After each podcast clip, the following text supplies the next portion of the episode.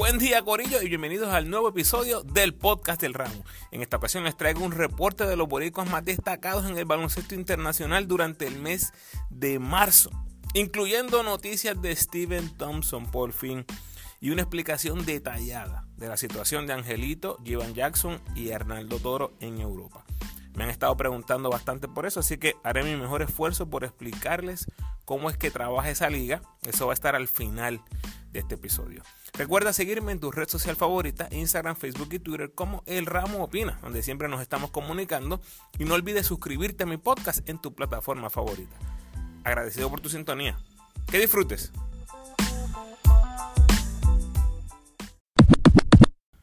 Muy bien, vamos allá. Importante, si deseas escuchar los reportes mensuales anteriores, puedes ir a los episodios 150, 156 165, 169 y 173. Esos son los reportes de octubre, noviembre, diciembre, enero y febrero. Como siempre, comienzo con José Alvarado. Decía la noticia, en el pasado, cuando se lastimó, Alvarado has been diagnosed with a stress reaction in his right tibia. Lo reevaluaron después de ese primer diagnóstico y no ha regresado a cancha desde el 27 de febrero. No jugó ningún partido de marzo y pareciera que el equipo lo está guardando por el resto de la temporada regular. Les dije, a finales de febrero se lastimó y dijeron, será reevaluado en tres semanas. Bueno, pues lo reevaluaron y volvieron a decir lo mismo. Será reevaluado en dos a tres semanas. Tanto usted como yo somos personas inteligentes. Y como fanáticos del equipo nacional que somos, usted y yo sabemos que esto no son buenas noticias para el equipo nacional de Puerto Rico. En el pasado lo hemos visto, situaciones de esta índole de salud de jugadores que están bajo contrato, especialmente la posibilidad existe de que decidan no participar con Puerto Rico. Esa es una realidad.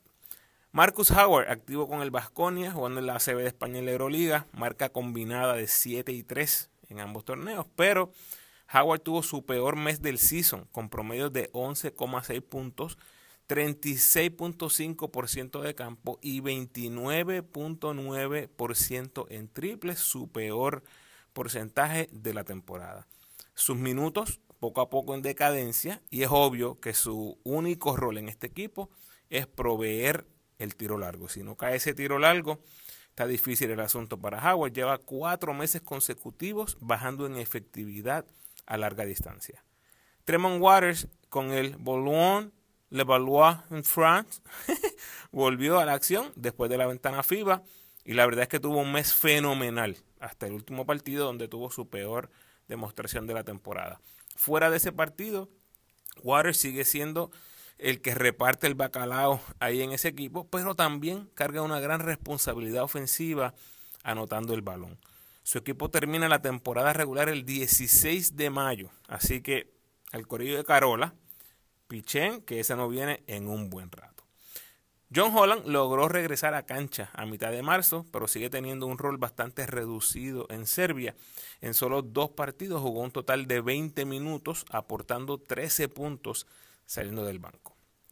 George Condit con el Prometeas jugando en Grecia y la Eurocup promedió 7,6 puntos, 4.4 rebotes, es su peor mes del season en cuanto a los rebotes, 72% de campo se mantiene muy sólido en esa área y 54% del tiro libre.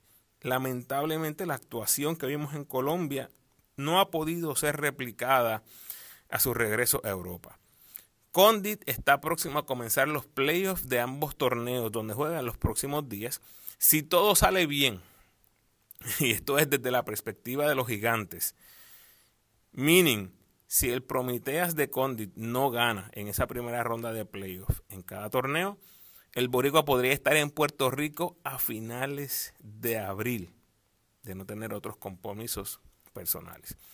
Jean Clavel jugando en Letonia y la Eurocup con el Prometei de Ucrania es posiblemente el equipo a vencer en ambos torneos que está jugando. Son el primer sembrado en Letonia y sería una mayúscula sorpresa si no llegan a la final y ganan ese campeonato Y también son el primer sembrado en su bracket de la Eurocopa, donde han ganado 11 partidos consecutivos. En marzo tuvo promedios de 12 puntos, 3 rebotes, 3 asistencias, 1.5 robos y 33% en triples en 25 minutos. Su equipo todavía no pierde en el 2023. 24 y 0 en general. Impresionante. El que conoce un poco del baloncesto europeo entenderá esta analogía que voy a hacer, este comentario que voy a hacer. Son un equipo de universidad jugando en un torneo de high school. Son un equipo de BCN jugando la, jugando la puertorriqueña. Corillo, la realidad es que este es un equipo de Euroliga, pero está jugando fuera de la Euroliga. Abusadores. Chavas Napier con el Olimpia Milano en Italia, promedio de 15 puntos, 4 asistencias, un robo, 42% en triples, 89% del tiro libre, para 13 de eficiencia, marca de 7 y 4 en marzo. Parece que van a perder los playoffs en la Euroliga, está un poquito complicado el asunto, pero están sólidos en las primeras posiciones en Italia, así que debe ser uno de los favoritos para el campeonato. Deben estar luchando ese campeonato en Italia. Jordan Howard también jugando en Italia con el Napoli, tuvo promedio de 13 puntos, 2 rebotes, 2 asistencias, 46% en triples, gracias a que cerró el mes con un partidazo de 17 en triples, terminando con 28 puntos, lo que fue su mejor juego del season. Su equipo jugó para 1 y 3 en el mes de marzo y están batallando fuertemente por evitar el relevo a la segunda división, que en Italia le llaman la Serie A2 aún luchando en los últimos lugares y fuera del panorama de playoffs, la temporada regular termina el 7 de mayo, lo que lo pondría potencialmente en Puerto Rico a mitad de mayo. Todavía está por verse su disponibilidad. Justin Reyes, activo con el Varese de Italia, su equipo jugó para 3 y 1 y permanece en posición clasificatoria hacia los playoffs. Jugó los cuatro partidos de su equipo en marzo, promediando 10.5 rebotes, lanzó de 17 en triples en este mes y 62% de campo para 13 de eficiencia. Al igual que Howard, que ya mencioné, termina la temporada regular el 7 de mayo. A diferencia de Howard, Reyes debe estar en los playoffs, o lo que obviamente lo va a dejar por lo menos dos semanas más en Italia. Trent Fraser activo con el Zenit de Rusia, jugó para 5 y 2 en general en este mes, eh, perdiendo en la final de la Copa Rusa. Ahora, ahora mismo el primero de abril, comienzan la búsqueda del campeonato enfrentando a NBA Moscú en cuartos de final. Dije NBA, M con M, NBA. Durante el mes de marzo, Fraser promedió 18 puntos, 5 asistencias, 35% en triples 81% del tiro libre para 16 de eficiencia. Deben ganar esa serie de cuartos de final ante Moscú sin problemas y avanzar a la semifinal. Kyle Viñales con Legia de Polonia se ha vuelto loco, la verdad está jugando un básquet de altura, lideró su equipo a marca de 4 y 0 en marzo con promedios de 18.5 asistencias, 3 rebotes, 1.5 robos, 83% del tiro libre, 44% en triples para 19 de eficiencia. Tiene su equipo gozando y amenazando con treparse más y más en el standing. Steven Thompson, por fin tenemos noticias de su club y se las voy a vender como me la vendieron a mí. Chequense esto. Yo le escribo a Steven, bro, ¿qué está pasando? ¿Por qué no estás jugando en Israel? ¿Estás lesionado? ¿Estás injured? Él me contesta, estoy bien, gracias por preguntar. Y digo, ok. Yo le escribo al equipo por las redes sociales, ¿qué está pasando? ¿Por qué Steven no está jugando? ¿Está lesionado? Me mandan un video privado a mí solamente, la cuenta del equipo. me manda un video privado. Steven sonriendo y saludando a la cámara, como diciendo hola.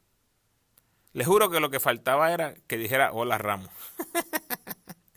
y me escriben después del video.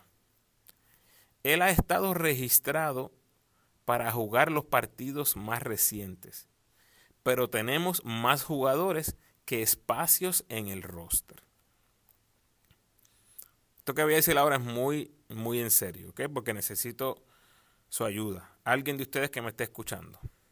O sea, necesito algunos de ustedes que manejan equipos en vida real, no sé, gerentes de equipo, dueños, alguien que sepa, por favor, que alguien me explique cómo es que funciona esto. Lo que yo entiendo es que en esta liga hay un límite de jugadores extranjeros y ellos han firmado más de lo permitido. O sea, estoy hablando Ray Trucorillo. Si alguien tiene la respuesta, por favor, me escribe, me deja saber. Mi pregunta es, ¿Stephen está cobrando sin jugar? ¿O está en nómina, o sea, aunque no esté jugando? ¿O simplemente está paseando por todo Israel esperando que otro extranjero del equipo se lastime para él entrar a jugar? No entiendo, Corillo. Por favor, decora. Si hay alguien que entienda mejor que yo esta situación, estoy hablando bien en serio, le agradecería muchísimo si me ayuda aclarándome estas dudas. Así que cumplí con dejarles saber a todos los que me estaban preguntando por Steven Thompson. Vamos a la G eh, termina la participación de todos los boricuas activos en la G en esta temporada 2022-2023. Por ahí le puse un post en las redes sociales para que vieran cuáles fueron los, los más destacados, los, los numeritos finales de nuestros jugadores en la G-League. Tenemos al boricua más destacado eh, por mucho, mucho, mucho, mucho, fue Ethan Thompson con los Bulls, participando en 47 partidos, promedio de 17 puntos, 4.4 rebotes, 3.3 asistencia, 1.2 robos, 46% de campo, 36% en triple, 81% del tiro libre, 17.3 de eficiencia, perdiendo solamente 4 partidos de la temporada.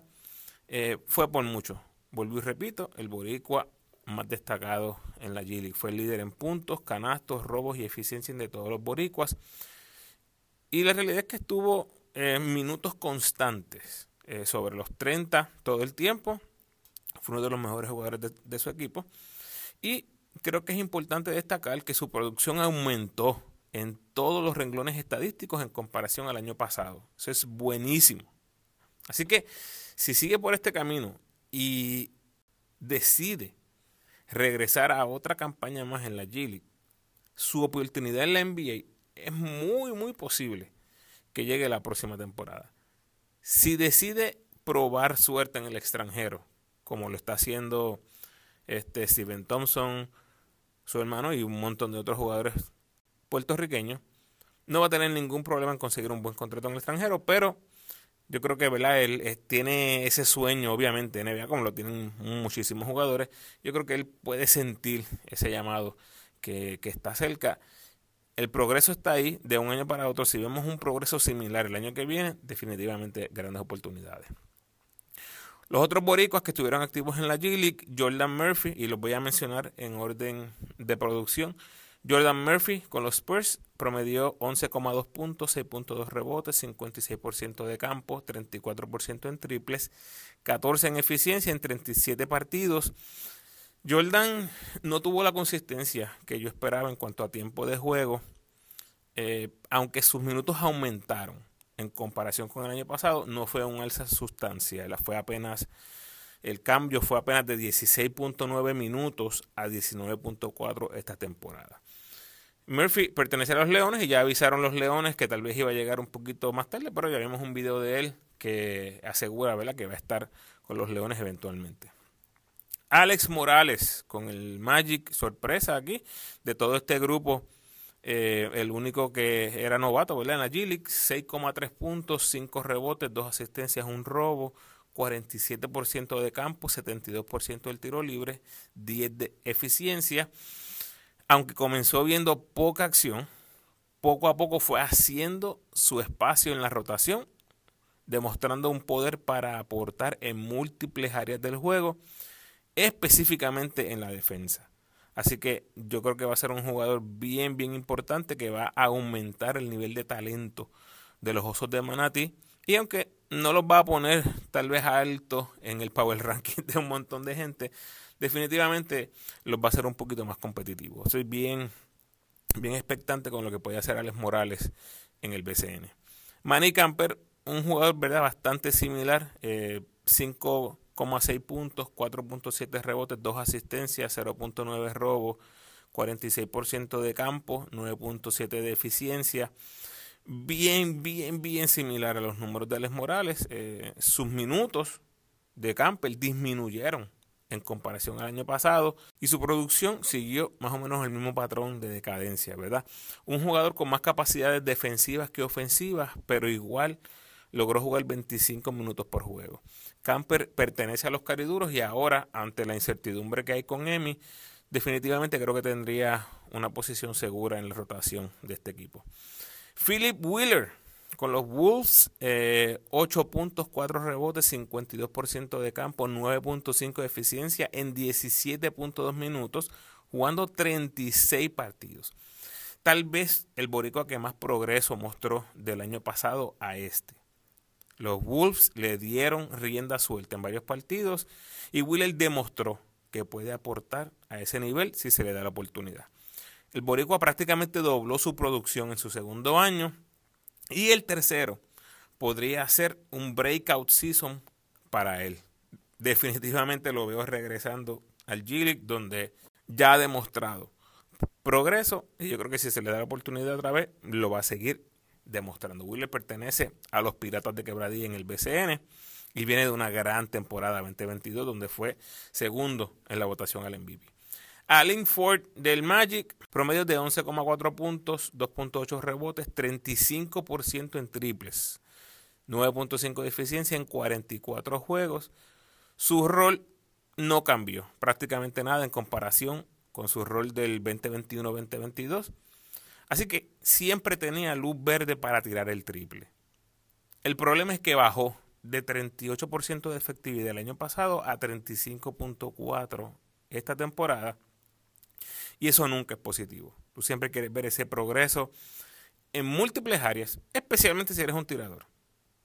Así que bajar de 38% a 35% son malas noticias, especialmente si te consideras un tirador de lujo, que así es que se considera al Ford. Ya también anunció que va a estar por ahí con los Leones próximamente.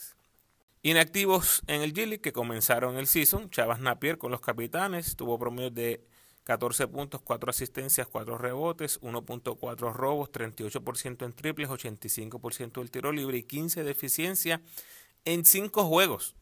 En noviembre, al inicio del season, Napier, como ya mencioné anteriormente, está activo en Italia y pertenece a los gigantes de Carolina en el BCN. Alfonso Plomer también jugó con los capitanes, promedios de 10 puntos, 2 rebotes, 2.3 triples, tirando 44% en triples y 9 en eficiencia en tres jueguitos también al inicio del season. Dejó el club para ir a Europa, estuvo muy poco tiempo y ya se regresó a Puerto Rico para prepararse para su temporada BCN con los Cangrejeros, con quienes está activo y es uno de los mejores novatos en la liga.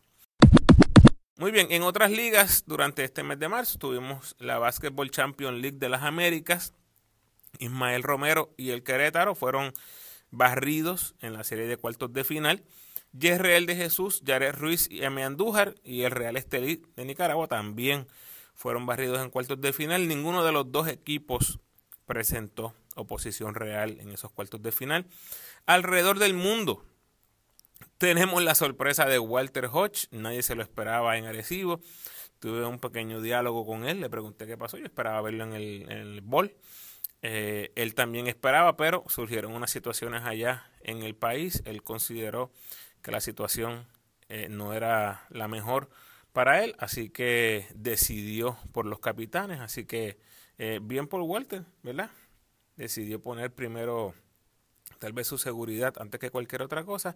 Lo tenemos desde el día uno, así que eso que hablamos acerca de los capitanes, sin Walter, etcétera, etcétera, yo voy a, voy a tocar ese punto más adelante cuando les dé mi primer reporte de lo que ha estado ocurriendo en el BCN. Y también tuve el chance de hablar con el ONU. El ONU está activo en el baloncesto internacional en Kuwait. Eh, sus planes son quedarse en Kuwait hasta que termine eh, su compromiso. Así que ya veremos si eventualmente eh, hace su llegada a los capitanes. Todo va a depender, ¿verdad? Hasta cuándo está activo en el exterior. Pero yo considero que el ONU eh, siempre va a ser una pieza que va a estar ahí para los capitanes. Iván Gandía está jugando los cuartos de final en Letonia. Al momento que estoy grabando, la serie está 1 a 1. Hoy es 29 de marzo. A Capos les resta un mes de competencia en la temporada regular en Portugal. Y Erika Ayala está a punto de comenzar la postemporada en Islandia. Y antes de entrar a lo de Giván Angelito y Leonardo Toro, Olvidé mencionarles al principio, estoy grabando unos días antes que se termine marzo porque este fin de semana voy a estar bien ocupado y la otra semana no voy a tener tiempo, así que por eso estoy adelantándoles por un poquitito lo que es el reporte mensual de marzo. Muy bien, vamos a terminar con esto. Eh, la liga conjunto BNXT entre Bélgica y Holanda. Me han preguntado varias personas acerca de Angelito, de Iván, en el doctor, obviamente la gran mayoría me preguntan por Angelito, los vaqueros preocupados. Así que ojalá esto les ayude. Voy a darles el preámbulo para cuando ponga la foto de los playoffs en mis redes, ustedes puedan digerirla un poco más. A mí me tomó un tiempito entender la gráfica esta, así que no espero que ustedes la miren y de inmediato la logren entender. Yo espero que esto que voy a hacer ahora les ayude. Esta gente comenzó una liga en cada país. Tenemos una liga en Holanda y una liga en Bélgica. Llamémosle la primera fase de la temporada regular. 10 equipos en cada país. Jugaron 18 partidos. Para la segunda fase de la temporada regular, unieron a los mejores 5 de Holanda y los mejores 5 de Bélgica y llamaron a ese grupo de 10 equipos la División Oro o Elite Gold. Y a los equipos feos, los malitos, los que nadie quiere, los últimos 5 de Holanda y los últimos 5 de Bélgica, los unieron y llamaron a ese grupo de 10 equipos la División Plata o Elite Silver. Hasta aquí está fácil de entender, me parece. Si ya te perdiste, por favor, dale rewind, porque ahora es que viene el mejunje de verdad. comenzamos con 20 equipos, ¿ok? 10 equipos en Bélgica, 10 equipos en Holanda. Los mejores 5 de Holanda y los mejores 5 de Bélgica, después de 18 partidos, los unieron. Y tenemos un nuevo grupo de 10 y otro grupo de 10. Uno se llama la división oro y otro la división plata. Esa es la segunda fase y es la que está sucediendo ahora mismo. Ahora aquí vamos a la tercera fase. De estas dos divisiones es que van a comenzar los playoffs de Holanda, los playoffs de Bélgica y los playoffs unidos. Así trabaja esto. ¿ok? Los cinco equipos de Holanda en la división oro y el mejor equipo de Holanda en la división plata competirán por el campeonato de Holanda. Son seis equipos, el 1 y el 2 de Holanda en la división oro van directos semifinales. Los otros cuatro equipos juegan una serie de cuartos de final.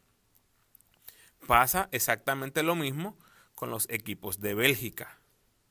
Los cinco equipos de Bélgica en la división oro y el mejor equipo de Bélgica en la división plata competirán por el campeonato de Bélgica.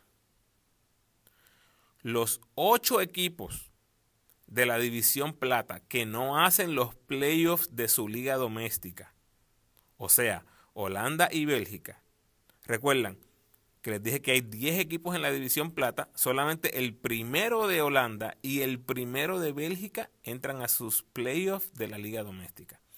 Los otros 8 comienzan los playoffs de la BNXT. A medida que los equipos se van eliminando de los playoffs domésticos, o sea, de los playoffs de Holanda y los de Bélgica, van a ir entrando como un eh, bracket de perdedores van a ir entrando al bracket de los playoffs de la liga BNXT. Al final, el campeón de Holanda y el campeón de Bélgica entran a los playoffs combinados en la etapa semifinal. Ahí va a estar el Final Four, el campeón de Bélgica, el campeón de Holanda y los otros dos equipos que hayan sobrevivido los playoffs de la BNXT. Les dije que era un mejunje brutal. Ahora, ¿dónde están Angelito, Jackson y Toro? Jivan Jackson y Arnaldo Toro terminaron en los mejores cinco de esa primera fase regular. Así que ambos están en la división oro y están garantizados a luchar por los campeonatos de cada liga doméstica. Jackson está activo en Bélgica y Toro en Holanda. Lo más temprano que pueden ser eliminados es en la segunda semana de mayo. Angelito que llegó tarde allá, está en la división plata. Por lo tanto, tiene que terminar como el mejor equipo de Bélgica dentro de los cinco que están en la división plata para poder entrar a luchar por el campeonato de Bélgica. Y para que sepan, la competencia por ese primer lugar en la división plata está durísima. Cuatro de los cinco equipos de Bélgica tienen marca de 4 y 0 hasta el momento, incluyendo al Liech de Angelito. Si Angelito termina en primer lugar en su división, o sea, en la división plata, se mete a los playoffs de Bélgica. Es uno de seis equipos que van a disputar el campeonato de Bélgica y va a estar en Europa, al menos hasta el 14 de mayo. Si el equipo de Angelito no termina en primer lugar de la división plata, va directo a los playoffs combinados de la BNXT y lo más temprano que se podría eliminar es el 5 de mayo. Y lleven esa nota, la final de la BNXT, la liga conjunta, se juega de 9 a 13 de junio. En caso que alguno de nuestros boricuas llegue hasta esa fase. Así que repasando, lo más temprano que se puede eliminar Angelito es el 5 de mayo. Lo más temprano que se puede eliminar Jackson y Toro es el 14 de mayo. Y por cierto, cuando comiencen los playoffs, que comienzan esa primera semana de mayo, cada serie que avancen es prácticamente una semana más que van a estar por allá. Trate, Corillo, por ahí me dejan saber cualquier duda. Hasta que nos trajo el barco, los leo en las redes y los espero en el próximo podcast.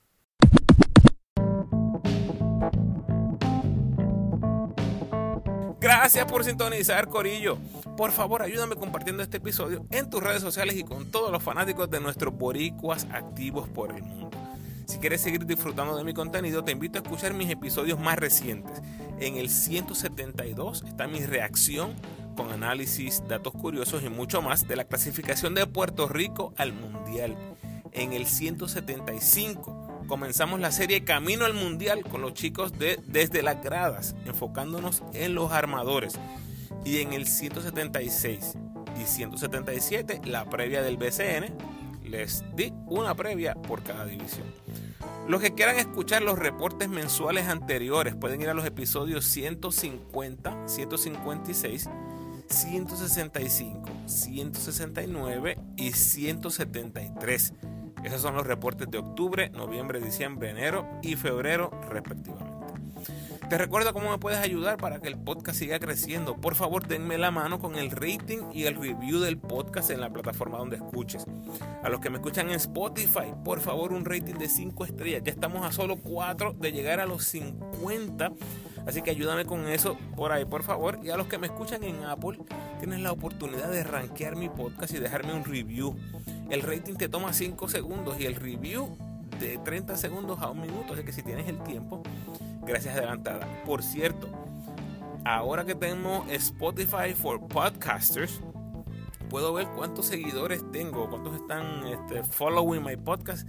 Estamos llegando a 400 seguidores en Spotify solamente. Así que ayúdame, tú que estás en Spotify, asegúrate de estarme siguiendo, following my podcast para que podamos llegar a ese número, ese milestone de 400.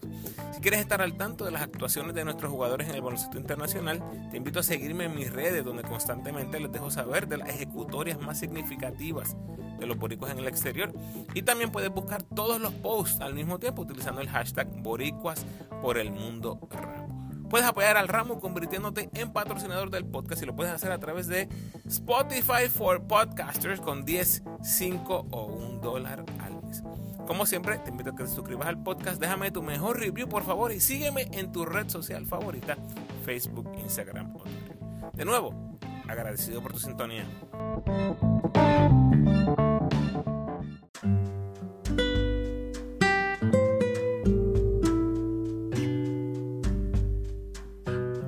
Pensamiento de hoy.